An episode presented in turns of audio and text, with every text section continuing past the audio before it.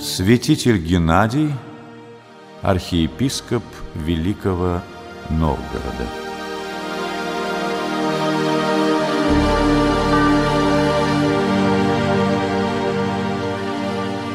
Время, в которое жил святитель Геннадий, было знаменательно яркими событиями в церковной и политической жизни Древней Руси. Росло и крепло московское государство – 1478 году к Москве был присоединен Великий Новгород, а за ним и Тверское княжество. В 1480 году произошло знаменитое стояние на Угре, завершившее эпоху иго Золотой Орды. Современником Геннадия был знаменитый древнерусский художник Дионисий. Да и сам – святитель Геннадий был выдающимся представителем русской православной церкви.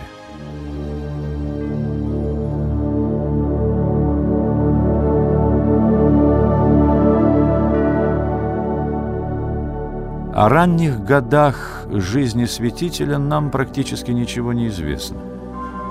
Лишь из его собственных слов мы узнаем, что он был учеником преподобного Савватия Соловецкого – После избрания Геннадия на архиерейскую кафедру в Великий Новгород в 1484 году он раскрывается как выдающийся иерарх и государственный деятель.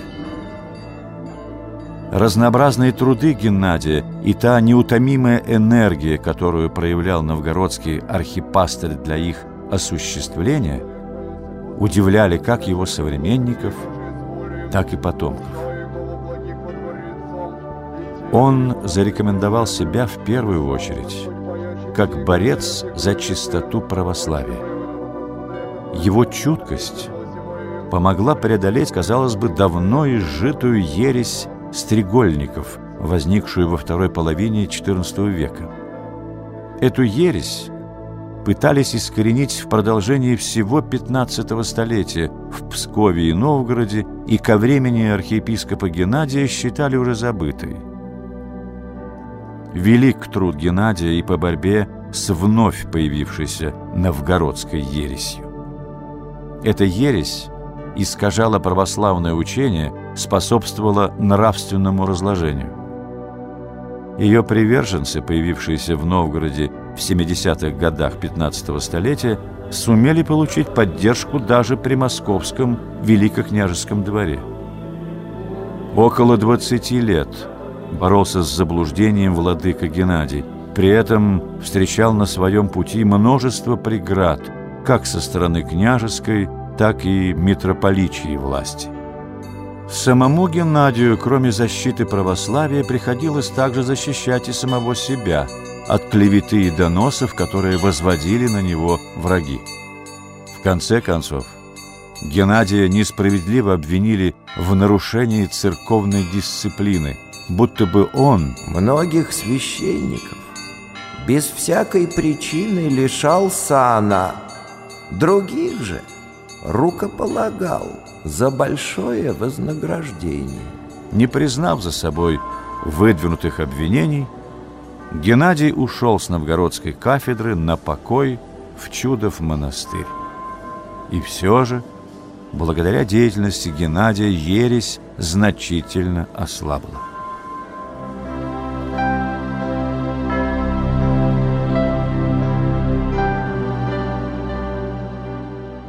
Святитель Геннадий активно занимался вопросами духовного просвещения.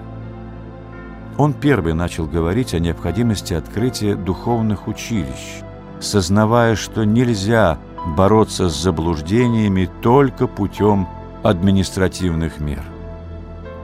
Новгородский святитель требовал открытия училищ не только от митрополита, но и от великого князя, предлагая свою программу обучения.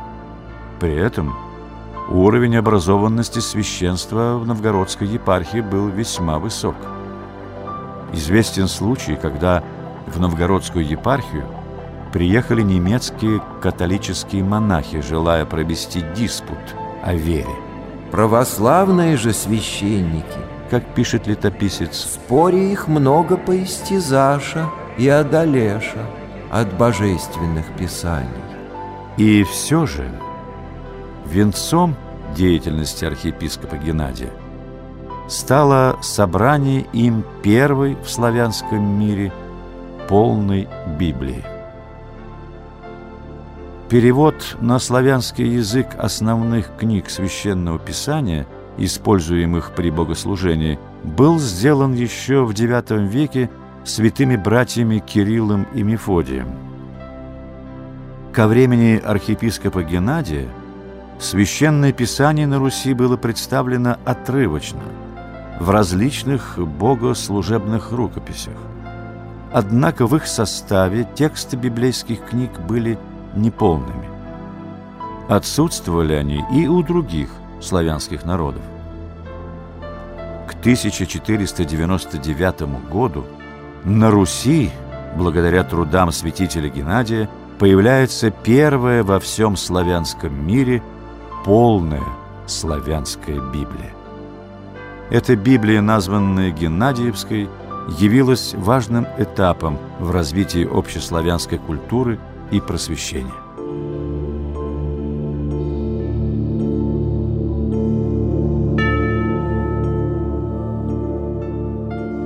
Помимо этих основных трудов владыки, можно назвать еще много дел, в которых участвовал архиепископ Геннадий.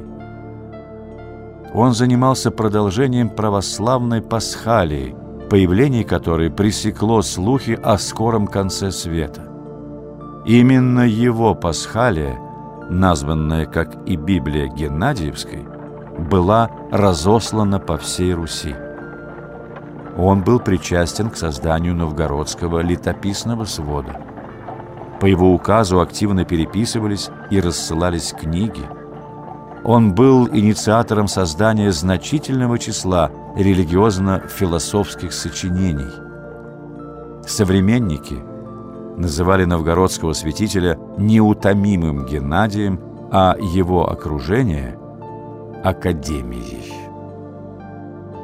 Твердый и непреклонный характер святителя Геннадия создал ему много врагов, и последние годы жизни архиепископа были омрачены гонениями и незаслуженной клеветой. Скончался святитель Геннадий 4 декабря 1505 года и был погребен в Чудовом монастыре. Явившись продолжателем трудов святых братьев Кирилла и Мефодия, архиепископ Новгородский Геннадий стал первым русским библеистом.